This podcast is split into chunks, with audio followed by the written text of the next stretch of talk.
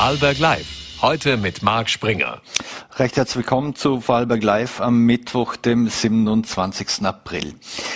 Heute unter anderem bei Vorarlberg Live der, äh, zu Gast der Geschäftsführer von I&R Wohnbau und zwar Reinhard Schertler, mit dem wir darüber stopp, äh, sprechen wollen, warum Sie den Verkaufsstopp bis Sommer eingeläutet haben. Doch wir beginnen mit einem ganz anderen Thema und zwar aktuell laufen KV-Verhandlungen in der Elektroindustrie und dazu darf ich jetzt begrüßen und zwar Wolfgang Fritz, äh, Vorstandsmitglied von ProG. Vielen Dank für den Besuch im Studio. Vielen Dank für die Einladung. Herr Fritz, äh, ich habe es gerade gesagt, aktuell laufen die KV-Verhandlungen der Elektro- und Elektronikindustrie. In der Papierindustrie haben Sie auch schon begonnen, aber jetzt wollen wir uns mal auf die Elektroindustrie äh, ein bisschen fokussieren. Äh, warum ist es denn da noch zu keiner Einigung gekommen? Beziehungsweise, was glauben Sie überhaupt noch eine Einigung? Die Gewerkschaft hatte bis dato sechs Prozent gefordert. Äh, das wurde vehement zurückgewiesen von den Arbeitgebervertretern.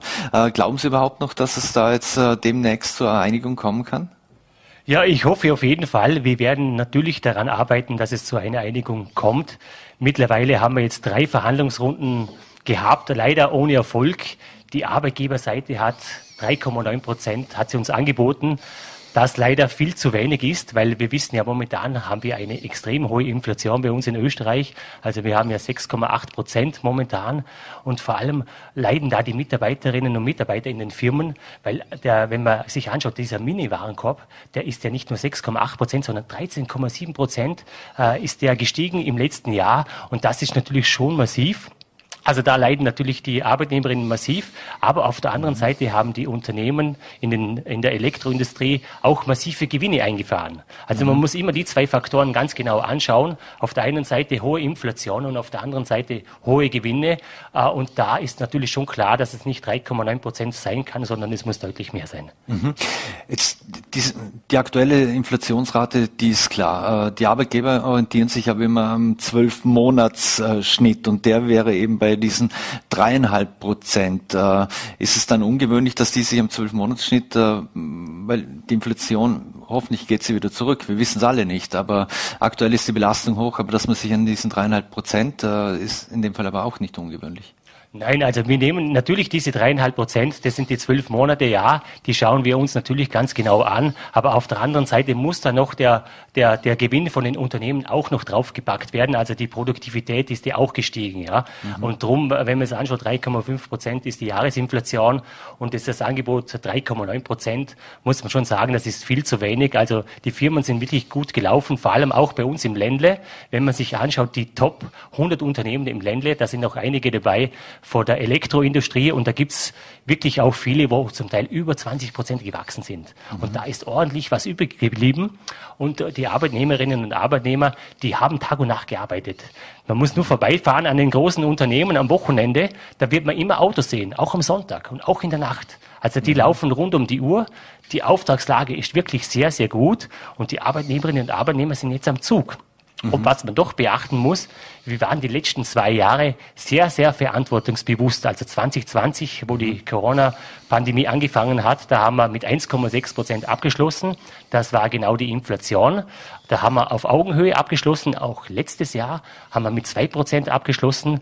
Zum Vergleich, die Metaller haben letztes Jahr 3,55 Prozent abgeschlossen. Also da kann man schon sagen, da hat man auf Augenhöhe verhandelt. Mhm. Aber jetzt ist natürlich Zahltag. Jetzt haben wir eine total andere Ausgangssituation mit dieser hohen Inflation. Inflation, aber auf der anderen Seite auch mit den hohen Gewinnen. Und darum muss natürlich auch am Ende des Tages was übrig bleiben für die mhm. Arbeitnehmerinnen. Mhm. Es ist natürlich Ihre Aufgabe und Ihr Job im Sinne der, der Arbeitnehmer, da, da, in Verhandlungen zu gehen und ordentlich was zu fordern. Das hat man ja auch letztes Jahr bei den Metallern äh, gesehen unter anderem. Aber jetzt haben wir eben aufgrund dieser hohen Inflation, wirkt sich das auch grundsätzlich negativ auf diese ganzen Lohnverhandlungen aus?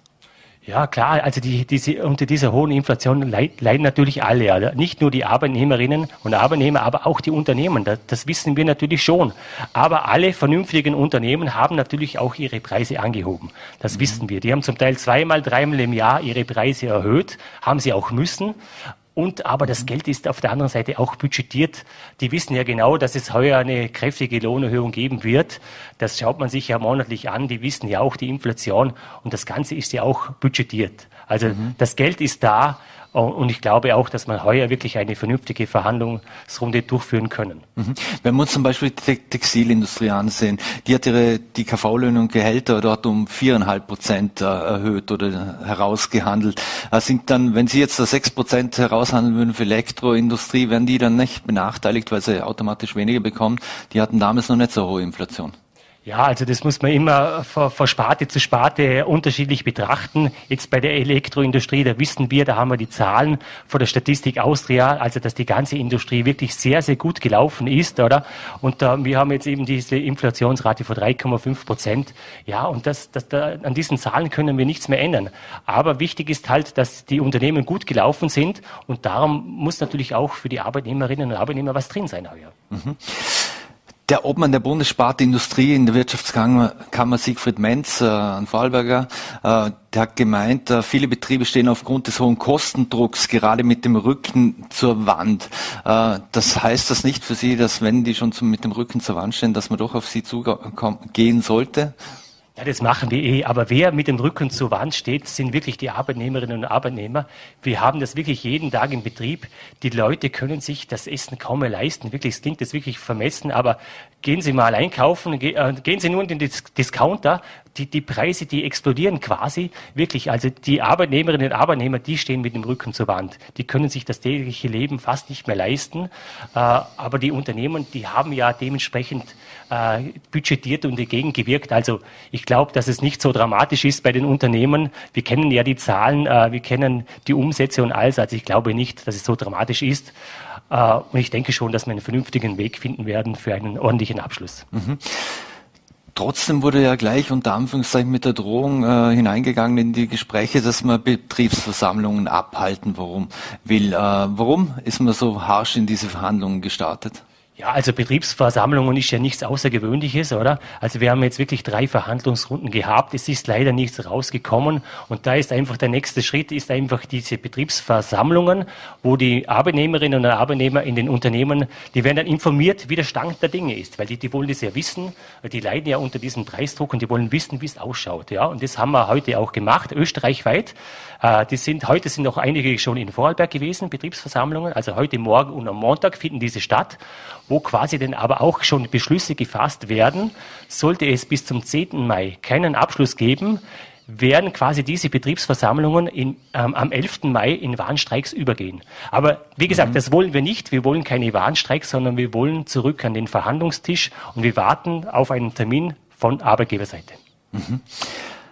Von Arbeitgeberseite kann man, wie man ja hört, sich auch Einmalzahlungen vorstellen. Äh, wie sehen Sie diesen Vorschlag? Ja, Einmalzahlungen sind gut und recht. Also die, die kann man ja sehr gerne oben drauf geben, aber die sind leider nicht nachhaltig. Also das heißt, wenn man jetzt zum Beispiel 1000 Euro bekommt, ist ja schon mal die Hälfte weg. Ja, dann sind es noch 500 Euro und mit 500 Euro können sich die Arbeitnehmerinnen und Arbeitnehmer, da kann man nicht viel anfangen, weil das Geld relativ schnell verpufft. Drum ist es ganz, ganz wichtig, dass man eine prozentuelle Erhöhung hat. Nur dann haben die Arbeitnehmer, Arbeitnehmerinnen und Arbeitnehmer was davon. Mhm. Und diese Einmalzahlung sollte die steuerfrei sein? Ja, auf jeden Fall, oder? Also das war ja letztes Jahr auch so, da hat's bei den Metallern, da war es steuerfrei. Und natürlich ist es schön, wenn man das Brutto für Netto nachher beim, beim Arbeitnehmer auf dem Konto ankommt. Also das wäre schon wichtig, dass es das wieder gibt. Uh, und das sollte steuerfrei sein. Mhm. Wie sieht's mit äh, Pendlern aus und, und Absetzbeträgen?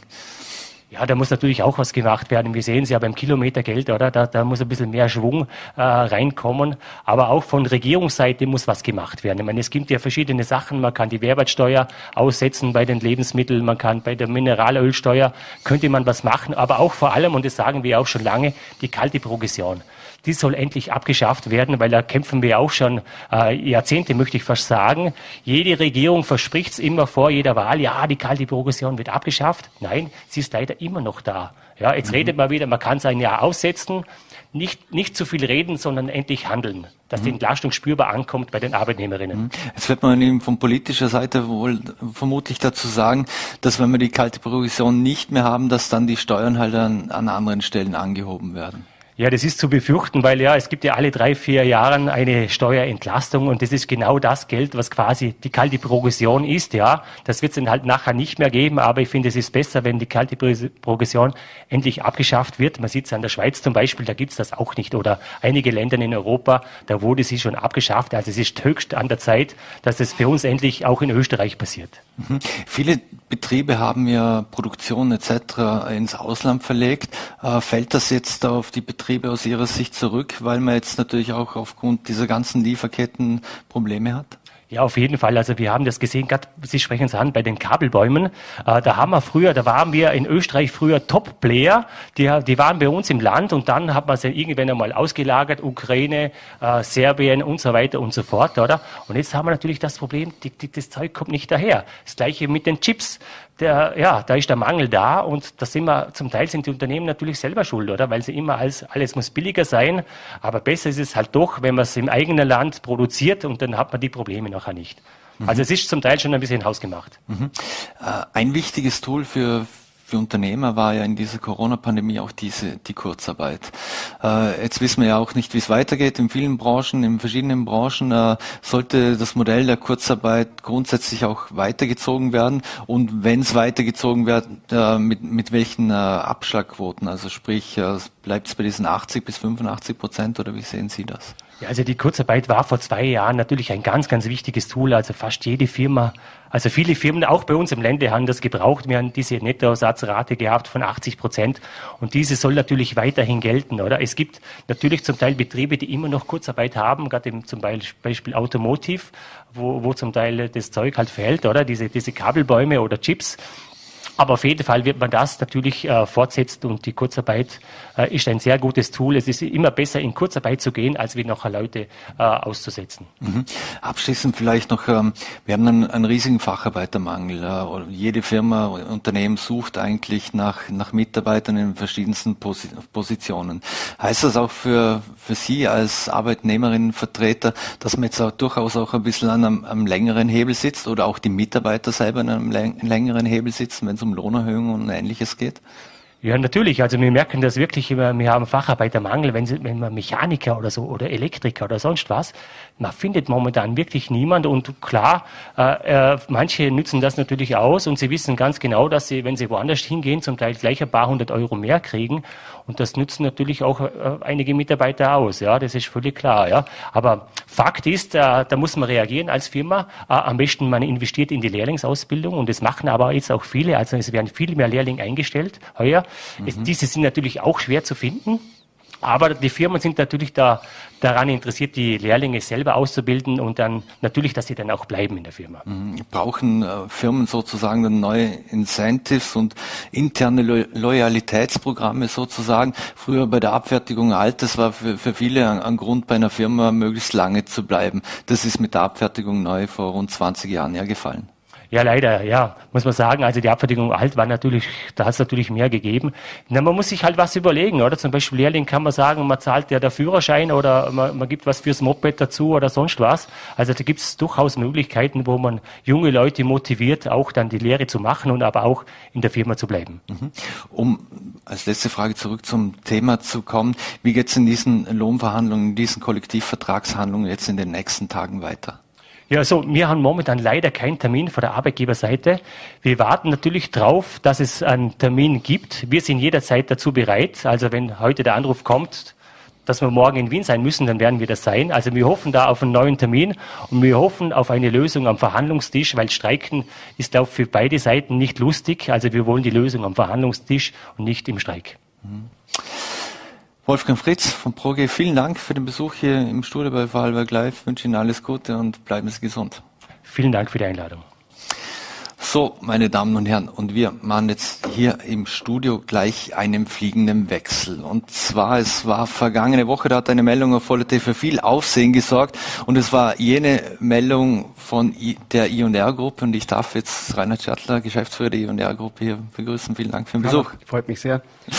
Herr Schertler, im vergangenen Jahr durften Sie hier noch einen Rekordumsatz verkünden. Jetzt müssen Sie als, als Bauträger oder haben Sie verkündet, dass Sie im Vorarlberg einen Bau, einen Verkauf von Wohnungen bis zum Sommer mal stoppen. Ist der Fixpreis für Wohnungen in Vorarlberg auch mal grundsätzlich Geschichte? Der Fixpreis zu so einem frühen Zeitpunkt, wenn die Wohnanlage noch nicht fertig ist, der ist wahrscheinlich Geschichte. Wir haben ja nicht aufgehört zu bauen, ganz im Gegenteil. Wir haben aktuell 500 Wohnungen in Bau und werden dieses Jahr weitere 340 Wohnungen starten. Also das sind dann 700 Wohnungen, die wir im Bau haben Ende des Jahres. Und was wir tun, wir versuchen den Verkaufszeitpunkt etwas näher zum Fertigstellungszeitpunkt zu schieben. Warum tun wir das? Wir können das Produkt, das am Ende dastehen wird, besser einschätzen. Welche Materialien sind verfügbar? Gibt es Eschenboden? Gibt es Eichenboden? Wir haben Probleme bei Armaturen zum Beispiel. Und wir wollen ja den Menschen nichts versprechen, was wir dann nicht liefern können. Das ist ein Problem der Lieferkette. Das zweite sind die Termine. Wenn man halt mit der Lieferkette zu tun hat, dann ist auch eine etwa, ein etwas längerer Zeitraum besser, weil man einfach länger Zeit hat zum Bauen. Und da wollen wir auch keine Termine zu früh hinausgeben, die wir dann nicht einhalten können. Also was wir eigentlich machen, ist dem Kunden, der eine Wohnung bei uns kauft und fix unterschreibt, die Sicherheit zu geben, dass dann wirklich alles so dasteht, wie er sich das erwartet. Wenn Sie von Lieferketten sprechen äh, und was für Materialien sprechen, wenn dann es gibt wird Dinge geben, die kann man auf Lager halten, aber auch nicht in unmäßigen Maßen. Wo hakt es denn am meisten im, äh, im Moment? Was, wo, welche Materialien fehlen am meisten? Ja, das sind nicht die klassischen Bausachen wie Beton und Holz. Das bekommt man. Da tut man sich vielleicht als große Firma auch etwas leichter, weil man kontinuierliche Lieferketten hat, die man bedient, die man bezahlt. Da wird man eigentlich doch beliefert. Es sind dann eher die Sachen wie Elektrik, Installationssachen, die Röhrle, von denen man schon oft mhm. geredet hat, und die Steckdosen. Da haben wir natürlich auch nicht so einen Zugriff drauf, weil wir sind eine Baufirma. Äh, das können wir nicht so handeln. Deswegen brauchen wir da einfach Sicherheit, dass wir das Material auf der Baustelle haben und dann verkaufen wir die Wohnung. Was wir schon machen in der Zwischenzeit sind Reservierungsscheine. Das heißt, die Leute können sich die Wohnung anschauen und dann reservieren. Das ist natürlich für den Käufer unverbindlich. Und in dem Zeitpunkt, wo wir genau wissen, wann es fertig wird und was wir liefern können, dann unterschreiben wir mhm. die Kaufverträge. Also das heißt, äh, dass sehr viel von den Handwerkern, die ansonsten auch noch an so einem Bau tätig sind, in ihrer Entscheidung mitgespielt hat. Äh, weil mein Fenster haben sie auch zum Beispiel. Machen man selber, ja. ja. Machen sie auch selber, aber wenn es um einen Elektriker, Installateur etc. geht, da, da ist man gleich auf andere angewiesen. Ja, wir machen circa 40 Prozent der Leistungen selber im Haus. Vor zehn Jahren hat man gesagt, ah, das brauchst du also nicht, nimm nur Subunternehmer. Jetzt ist man wieder froh, dass man ein Fullliner ist und dass man das selber produzieren kann. Also wir haben das im Griff. Und da geht es eben um den Punkt, äh, wir wollen die anderen Gewerke so absichern, sprich alle in der Tasche haben und alle vertraglich vereinbart haben, dass wir garantieren können, zu dem Zeitpunkt den Kosten fertig zu bauen. Mhm. Und da haben wir natürlich jetzt einfach ein bisschen Zeit gebraucht. Wir tun re-evaluieren am Markt und das geht ja nur zwei, drei Monate und dann geht es eigentlich voll weiter. Mhm. Jetzt entwickeln Sie auch Projekte in Süddeutschland, sind auch in Wien sehr, sehr aktiv. Ist da die Situation überall gleich? Ist das jetzt über Ihre ganze Gruppe, wurde diese Entscheidung gefällt oder betrifft das aktuell aktuell hauptsächlich Projekte im Vorarlberg? Also ich habe schon das Gefühl, in Vorarlberg sind wir alle ein bisschen hypernervös. Also das ist schon sehr heiß gelaufen. Das ist in Wien nicht so der Fall und in Süddeutschland eigentlich auch nicht. Und die Schweiz ist sowieso immer etwas entspannter, egal was auf der Welt passiert. Also da ist schon sehr viel Nervosität in Vorarlberg, die vielleicht nicht ganz notwendig wäre. Mhm. Wird eigentlich mehr gebaut, als notwendig ist? Jetzt, es gibt einen, von der Wirtschaftskammer einen Neubaubericht, äh, das, das sagt, es werden mehr Wohnungen fertiggestellt, als Haushalte dazukommen. Der ist jetzt österreichweit. Ähm, wird der Baubaum grundsätzlich nachlassen aus Ihrer Sicht? Also für Ihre für, für Ihr Unternehmen wollen wir es nicht hoffen, aber, aber wird er das oder wie schätzen Sie das ein oder gilt ne, das für Vorarlberg nicht? Ich habe da immer so zwei Beispiele, die ich zitiere. Das eine ist, wir haben in Deutschland die halbe Baukapazität wie vor 20 Jahren. Da hat man die Hälfte der Baukapazität weggespart und die Leute entlassen. Das fällt natürlich komplett in Deutschland, weil die Infrastruktur neu kommen muss und dort viele Wohnungen fällen. Das saugt natürlich auch österreichische Baukapazität Kapazität ab. Und das Zweite ist, das wissen wir aus Finnland, äh, wieso sind die immer so gut bei der PISA-Studie? Da gehören halt auch die Gebäude dazu. Also äh, neue Schulformen, andere Klassenzimmer. Das, äh, ist das jetzt notwendig oder nicht? Natürlich kann mhm. man in den alten Klassen 20 Jahre länger unterrichten, aber das ist halt nicht State of the Art und die Finnen machen es anders und haben einfach besser ausgebildete Kinder. Also so ganz wird der Bedarf nicht zusammenbrechen, ganz im Gegenteil. Und in Vorarlberg haben wir natürlich schon Zuzug. Das ist anders als in Ostösterreich. Und in dieser Region, wo wir sind mit der Schweiz und mit Deutschland, da wollen halt viele Menschen hin. Äh, es ist sehr attraktiv zum arbeiten bei uns. Die Gehälter sind auch sehr hoch, das muss man auch mal sagen. Und äh, da wird es so bleiben. Mhm. Wenn Sie das gerade angesprochen haben mit PISA und, und anderen Schulräumen etc., Jetzt hatten wir Corona oder wir haben immer noch Corona logischerweise und äh, viele sind im Homeoffice. Wird sich das auch äh, aus, sehr stark auswirken auf äh, Wohnbauten in Zukunft? Viele brauchen zu Hause ein kleineres Büro oder ähnliches, dass man Wohnungen in Zukunft anders, nochmals anders denken muss? Ja, wir haben da ein Pilotprojekt in Wien bei einer Wohnanlage die wir mit André Heller gemeinsam gestalten. Er macht da die Parkanlage, auch mit Bäumen am, Bäumen am Dach, also sehr, sehr interessant. Und dort gibt es wirklich neben den Wohnungen äh, kleine Büros. Mhm. Die sind nicht mit der Wohnung verbunden, deswegen ist das auch nicht Wohnraum, sondern das ist äh, gewerbliche Fläche. Und äh, das wurde von der Stadt auch zusätzlich genehmigt, quasi als Baunutzfläche. Und deswegen können wir das auch kostengünstig äh, an den Käufer weiterverkaufen. Und genau das soll damit abgedeckt werden. Einfach Homeoffice-Möglichkeiten, aber nicht in der Wohnung, weil das ist ja schwierig zum Arbeiten, sondern wirklich als eigenes kleines Büro. Das hat ein bisschen einen steuerlichen Aspekt auch, weil äh, wenn man ein eigenes Büro geltend machen will bei der Steuer, muss es ja auch klar vom Wohnraum getrennt sein. Das kommt mhm. schon auch, ja, mhm. absolut. Mhm. Ähm, wie sieht's eigentlich aus, wenn man Sie bauen, Sie bauen recht viel. Äh, jetzt der Vorarlberger Wohnungsmarkt ist ja oder ist sehr knapp, beziehungsweise unsere Flächen sind sehr knapp. Jetzt gibt's aber immer wieder Preissteigerungen. Heißt das, ähm, wird der Preis bei uns weiterhin nach oben gehen? Das ist natürlich in die Glaskugel schauen. Äh, billiger wird's nicht, das kann ich mir kaum vorstellen. Wir haben eine wahnsinnige Dynamik bei den Grundstückspreisen. Das ist auch einer der Haupttreiber für die hohen Wohnungspreise, weil äh, auf einen Quadratmeter Wohnnutzfläche bald 2, 2.500 Euro macht äh, allein der Grundstücksankauf aus. Es ist wahnsinnig teuer, viel mehr als in Wien oder in anderen Städten zum Beispiel. Ähm, und auch ein großer Treiber natürlich ist die Steuer. Das ist etwas, was wir nie diskutieren.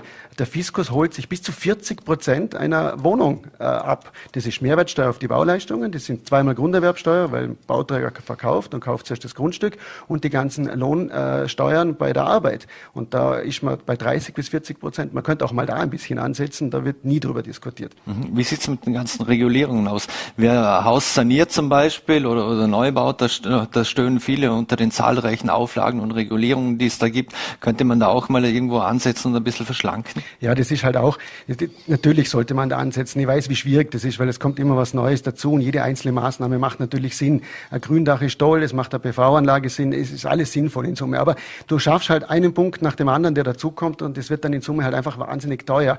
Äh, man könnte schon die Frage, die wird ja auch immer diskutiert. Der zweite Ansatz ist auch, dass man natürlich höher baut. Ich meine, wir haben nicht so viel Platz in Vorarlberg.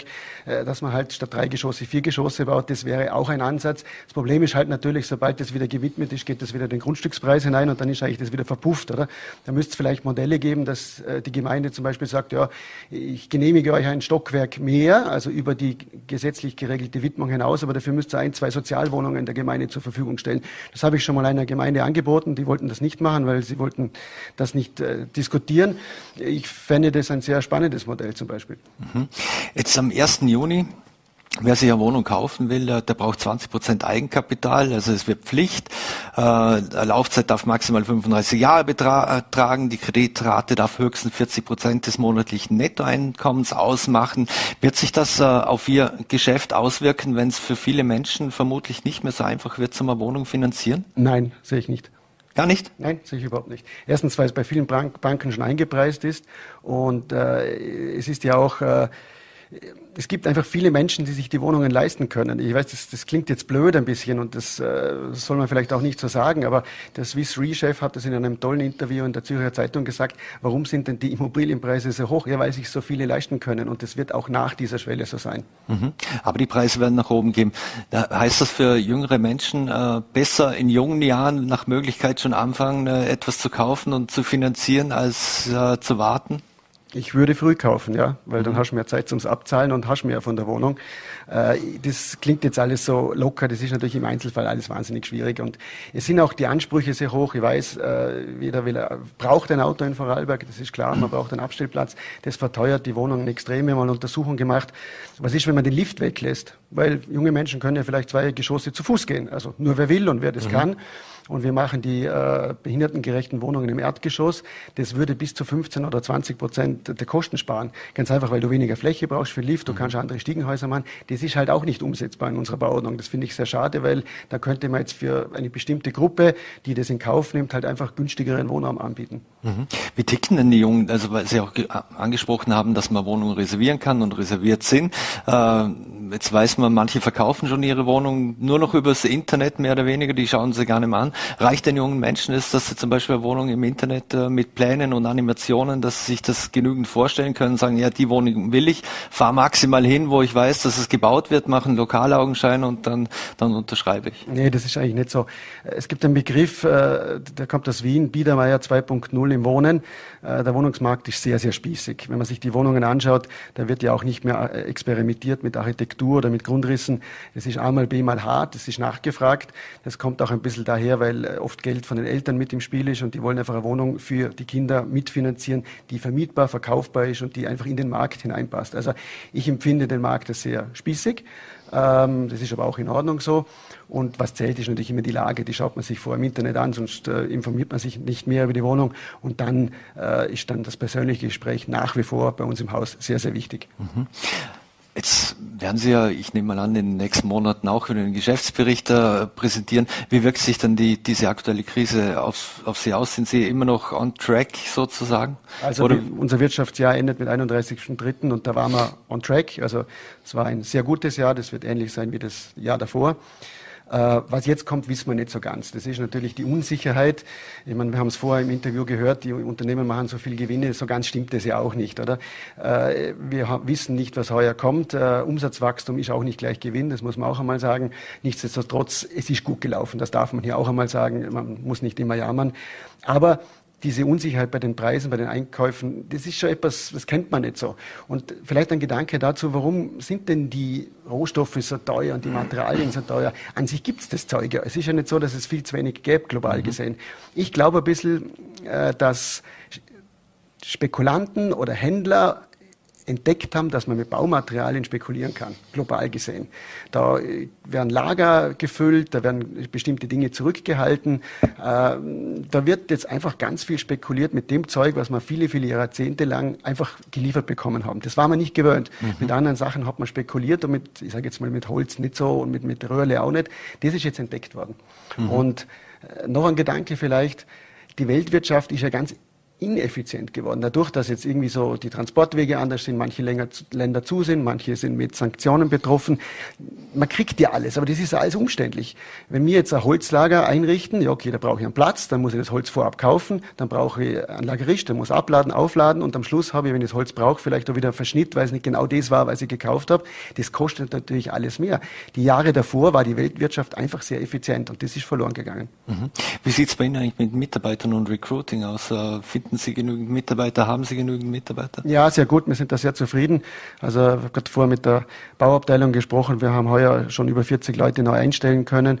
Jetzt allein in der Baufirma, also in Summe werden es 60, 70 neue Mitarbeiter sein. Das funktioniert sehr gut und vorher hat man ja über die Lehrlingsausbildung gesprochen. Wir haben 100 Lehrlinge bei uns in Ausbildung und das sind 8 Prozent der Belegschaft. Also die eigene Ausbildung ist ganz, ganz wichtig, um Mitarbeiter auch an die Firmen, an die Firma zu mhm. binden. Und natürlich ist das auch eine Verantwortung der Firmen für die Gesellschaft, dass wir das tun. Mhm. Das ist immer der, der, Kampf um die besten Köpfe und um, um die Jungen, die, die, die Willigen und Motivierten. Äh, wie man Sie das? Welche Incentives haben Sie da, da im Portfolio? Portfolio? Ja, wir haben in Teilbereichen die Vier-Tage-Woche eingeführt. Das ist bei der Firma Huppenkoten. Das ist jetzt mal ein Versuch bis Ende des Jahres, ob das funktioniert. Äh, das kann auch nicht überall funktionieren, weil man kann ja nicht äh, ich sage jetzt mal, äh, in bestimmten Bereichen 10, 11 Stunden am Tag arbeiten, ist einfach zu anstrengend, das mhm. geht nicht.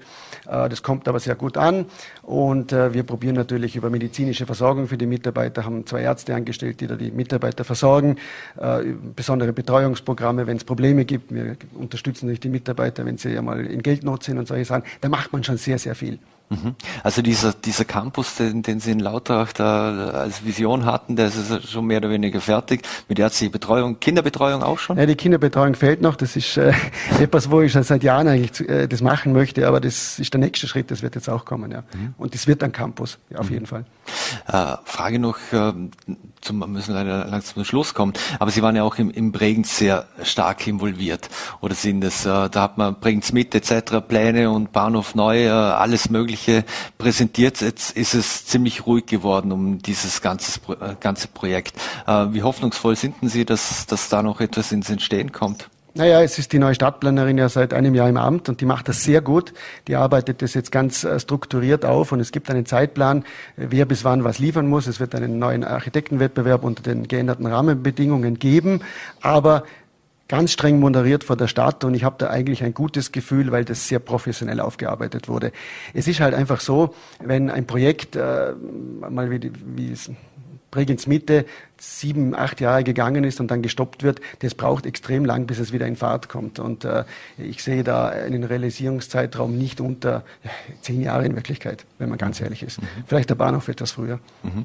Und wie sieht es mit dem Projekt in Zürich aus? Das hat auch letzte Woche bei uns ist das hier aufgeschlagen, hat auch für sehr viele Reaktionen gesorgt. Äh, was ist denn da, da geplant? Da sind Sie auch involviert, beziehungsweise hatten schon immer Ideen für Zürich, ja, ich da weiß. sind wir beteiligt und äh, bin sehr, sehr glücklich, dass der Gemeinderat äh, mit äh, großer Mehrheit unseren Ideen gefolgt ist und wir das Go bekommen haben, diese Ideen weiter zu verfolgen.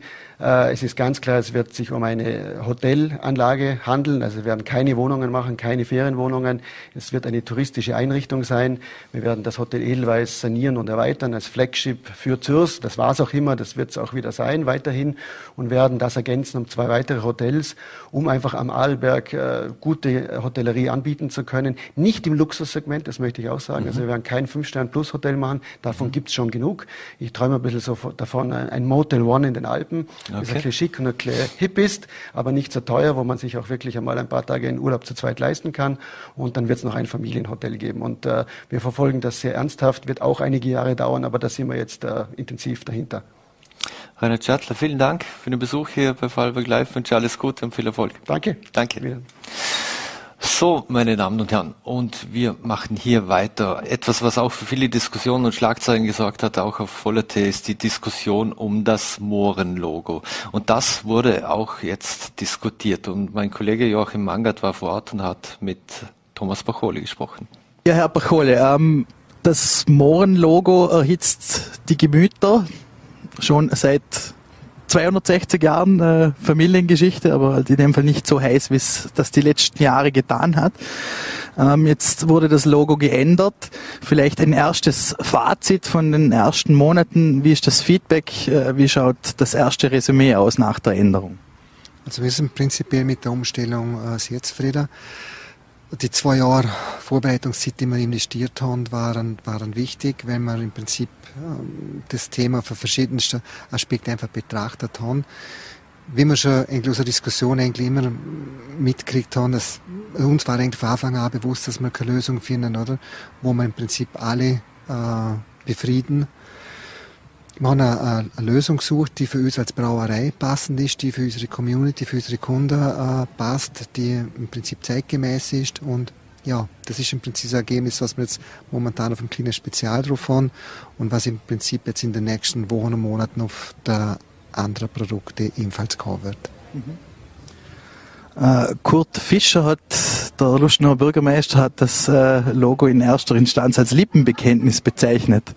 Ähm, jetzt gab es aber auch, äh, abgesehen von dem Prozess, dass man den Mohrenkopf adaptiert hat, auch eine Lösung, dass man sich quasi auch den Namenszug und auch die äh, Einzeldarstellung des Kopfes, äh, dass man sich da ein bisschen flexibler zeigt. Ähm, wie kann man das verstehen? Auf welche Ansprüche geht man da ein? Vielleicht gerade auch im Sinne auch auf Sponsoren oder auch auf die Gastronomie?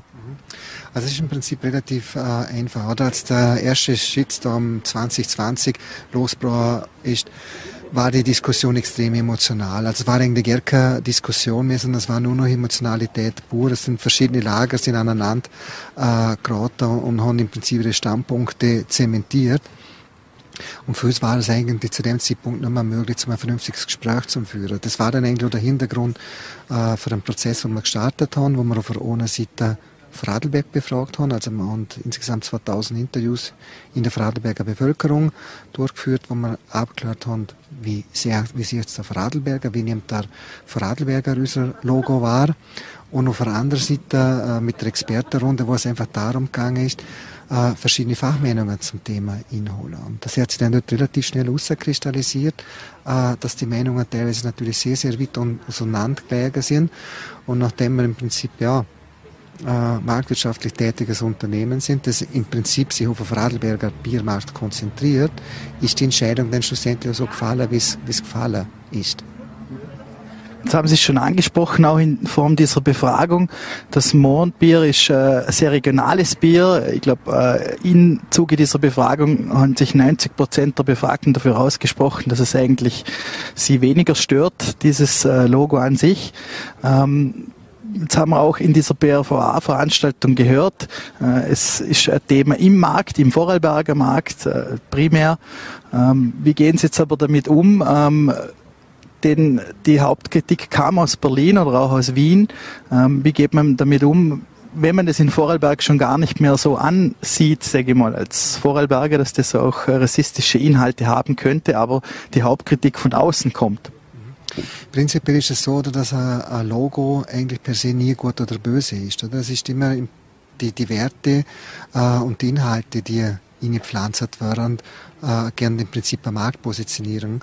Und in Vorarlberg ist es einfach so, dass ich sage, unser Logo einfach für das Vorarlberger Bier steht. Und mm, das ist eigentlich schon seit, 200, seit 260 Jahren. Äh, die Kritik aus, aus Wien und auch, ich sage, aus, aus, aus Deutschland haben wir im Prinzip so ver versucht zum äh, nachgehen, dass wir Leute zu einem Gespräch geladen haben. Das waren damals gerade die die Starter dieser, dieses Shitstorms, äh, junge Vorarlberger, die in Wien äh, daheim sind, haben wir zum Gespräch hingeladen. Sie sind OK, was uns natürlich sehr, sehr gefreut hat und haben für uns ein sehr konstruktives Gespräch miteinander geführt. Die Grundthematik war, dass im, im Windschatten für diese Initialzündung auch ganz, ganz viel mit äh, mitgezogen haben, die eigentlich nur destruktiv waren und eigentlich für Gespräche offen sind. Und dann tust du natürlich hier, oder? Weil in erster Linie brauchen wir unser Bier, dass es verbindet. So der Bier soll immer verbindende Komponente haben. Und wenn, äh, ich sag's gegenüber natürlich keinerlei Anstände hat zum sagen, du, ja, lass uns ins Gespräch gehen, lass uns Standpunkte äh, austauschen, äh, dann wird das schwierig, oder? Und, und ich denke mir, am Ende des Tages macht sie unsere Gesellschaft diese, diese, diese Vielfalt aus und auch viele, viele Meinungen akzeptiert sind. Und äh, es ist für uns nachvollziehbar, dass Leute sagen, okay, dieses Logo ist verletzend, vor allem wenn ich außerhalb von Radlberg bin. Und auch nie in See kommen mit diesem Logo irgendwie versuchen, am amerikanischen Markt äh, zum realisieren, weil wir einfach wissen, das hat also eine ganz andere Geschichte als wie, wie bei. Aber bei ist es im Prinzip ein Familienwappen, der ursprünglich aus dem Bregenzer Wald kommt und äh, ist einfach dann toll für unsere Geschichte. Ja. Darum wir haben jetzt einfach versucht, auch im Markerprozess äh, ein Zeitgemäß zu machen, so wie, der, wie das Logo eigentlich die letzten 260 Jahre immer wieder äh, Anpassungen vorgenommen worden sind. Und das ist im Prinzip der nächste Evolutionsschritt und es wäre ein ganz sicher weiterer Schritt äh, folgen. Vielleicht abschließend noch, ähm, auch angesprochen, Social Media war ein Riesenthema, Shitstorm auf Social Media. Ähm, Gerade vor kurzem äh, gab es auch wiederum äh, dieses Instagram-Posting, wo auf diese Mont Plüsch-Figur äh, Bezug genommen wurde, wo sie auch umgehend darauf reagiert haben. Äh, das ist eine Kritik, die aus dem Land kommt. Ähm, kann mich zu erinnern, dass zum Beispiel auch äh, im Rahmen vom Spielboden, Spielboden hat sich den, glaube äh, vom Mohren verabschiedet. Wie geht man mit so einer Kritik um? Wie reagiert man darauf? Ähm, Gerade wenn die Kritik nicht aus Wien oder aus Berlin kommt, sondern wirklich aus dem Heimmarkt. Im Prinzip ist es so, man geht mit der Kritik im Heimmarkt genau gleich aus, als wenn es von außerhalb von Radlberg kommt. Wir suchen, das Gespräch. Ähm, ja, es ist jetzt, wie Sie ansprechen, das Thema Spielboden es ist eine Entscheidung für jeden Einzelnen, oder? Ich sag, äh, mit was für einem Bier, dass er auf dem Weg äh, geht, was er, was er ausschenkt. Äh, wir haben versucht, das Gespräch zu suchen. Äh, ist aus verschiedenen Gründen jetzt nicht zustande gekommen. Ist die sagen am Markt, wo einfach die freie Marktwirtschaft äh, herrscht, zum Akzeptieren. Vielleicht allerletzte Frage auch noch angesprochen. Also ist der Mohrenkopf kein Betonkopf? Also könnte früher oder später vielleicht sogar der Mohrenkopf selber fallen? Es ist im Prinzip so, oder? Es ist das in der Diskussion immer vor, äh, es wird das immer vorgeworfen, aber dass wir ewig gestrig sind, dass wir konservativ sind, keine Bewegung, äh, uns nicht bewegen. Ich glaube, wir haben mit dem ganzen Markenprozess sehr wohl gesagt, dass wir kein Betonköpfe sind, dass wir das Gespräch suchen und äh, ich sage einfach die ganze Geschichte nach Kopf mit Hausverstand zu machen. Was die Zukunft bringt, kann ich nicht sagen. Ich meine, es ist äh, 260 Jahre Geschichte, haben uns so ein Vorarlbergs erfolgreichsten Bier gemacht. Wir haben einen Marktanteil, der weit, weit über 50 Prozent ist. Und wir werden den Weg weitergehen. Was in 10, 15, 20 Jahren ist, das weiß ich nicht. Wir haben jetzt einen, einen Schritt gemacht. Dem werden weitere Schritte folgen und ja, schauen wir mal, was denn der Markt am Ende des Tages sieht sagt Thomas Bachole, Geschäftsführer der Mohrenbrauerei. Um wie sehr dieses Thema polarisiert und emotionalisiert, das zeigt auch ein Blick auf den Artikel im Voller T-Forum zu dieser Geschichte. Mehr als 300 Kommentare wurden abgegeben, wo die Menschen über das neue Mohrenlogo diskutiert haben. Zudem haben wir dort auch eine Umfrage online gestellt, wo wir die Volatile-User befragt haben, wie ihnen denn dieser neue Markenauftritt gefällt. Ähm, 34 Prozent finden das Redesign gelungen. 12 Prozent, für 12 Prozent hat sich zu wenig verändert bei diesem Logo. 46 Prozent haben gemeint, mir egal, Hauptsache das Bier schmeckt. Und 8 Prozent waren der Meinung, dass die Mohrenbrauerei zu wenig auf diese Diskussion eingegangen ist. 2664 Menschen haben abgestimmt. Neuigkeiten gibt es auch noch zur Causa Wirtschaftsbund. Äh, dazu ein aktueller Artikel auf V+. Es geht um einen brisanten Aktenvermerk über ein Gespräch von Jürgen Kessler mit einer ÖGK-Leiterin. Das gibt's aktuell exklusiv nachzulesen auf V+. Das war's auch schon wieder mit Vorarlberg Live. Wir bedanken uns fürs Dabeisein, würden uns freuen, wenn Sie morgen wieder einschalten. 17 Uhr Ländle TV, VNRT oder Voll.at. Unter anderem geht's morgen auch um die Energiewende. Vielen Dank fürs Dabeisein und einen schönen Abend. Abend.